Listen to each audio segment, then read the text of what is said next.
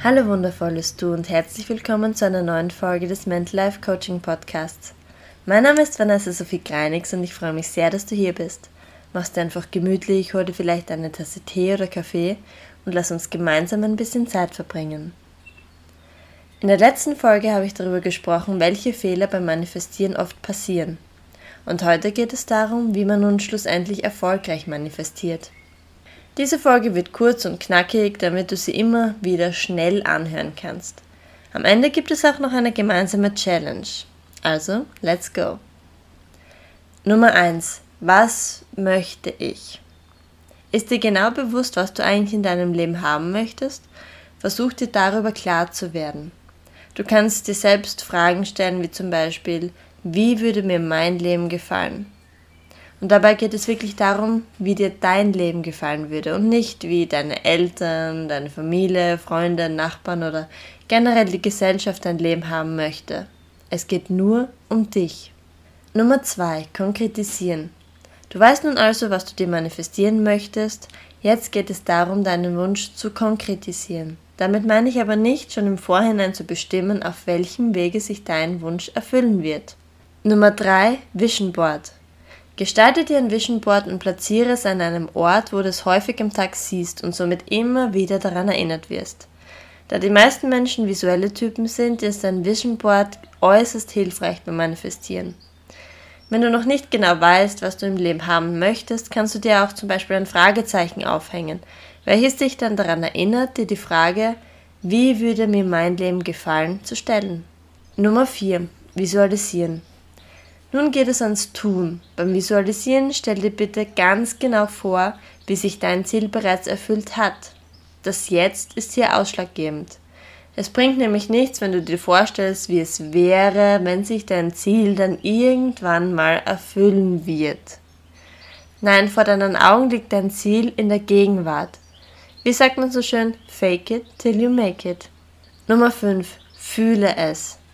Jetzt kommen wir zum wichtigsten Punkt beim Manifestieren, die Gefühle. Da dein Ziel, welches du gerne verwirklicht haben möchtest, ja höchstwahrscheinlich etwas sehr Positives für dich ist, würde die Erfüllung dieses Ziels dir dementsprechend Freude bringen. Und das ist der ausschlaggebende Punkt. Freude. Ausnahmslos alles, was du dir wünschst, folgt der Freude. Freude ist eine der höchsten Schwingungen. Und Gleiches zieht Gleiches an. Das ist das Gesetz der Anziehung, das Gesetz der Resonanz. Wie ist dies nun umzusetzen? Eigentlich ganz einfach. Wenn du dein Ziel als Ist-Zustand visualisierst, fügst du einfach eine Emotion hinzu, also Freude. Du spürst während dem Visualisieren pure Freude, weil dieses Ziel für dich das höchste der Gefühle ist. Und wenn du diese zwei Komponenten miteinander verbindest, entsteht automatisch eine unglaublich hohe Frequenz. Das gleiche ist bei Dingen, die du nicht haben möchtest. Wenn du Emotionen wie Angst, Zweifel oder Furcht hinzufügst, ist dies auch eine unglaublich hohe Frequenz und genau dann wird das eintreten, was du überhaupt nicht haben möchtest. Da alles Energie ist. Es ist alles Energie. Nummer 6. Wiederholen. Genau wie beim Sport sollte das Manifestieren zur Gewohnheit werden. Je öfter du es übst und machst, desto besser wirst du darin.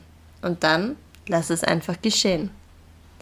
Kommen wir nun zur Challenge. Nimm dir ein Ziel oder wie auch immer du es nennen möchtest und manifestiere es von heute an bewusst genau 30 Tage lang. Jeden Tag mindestens einmal.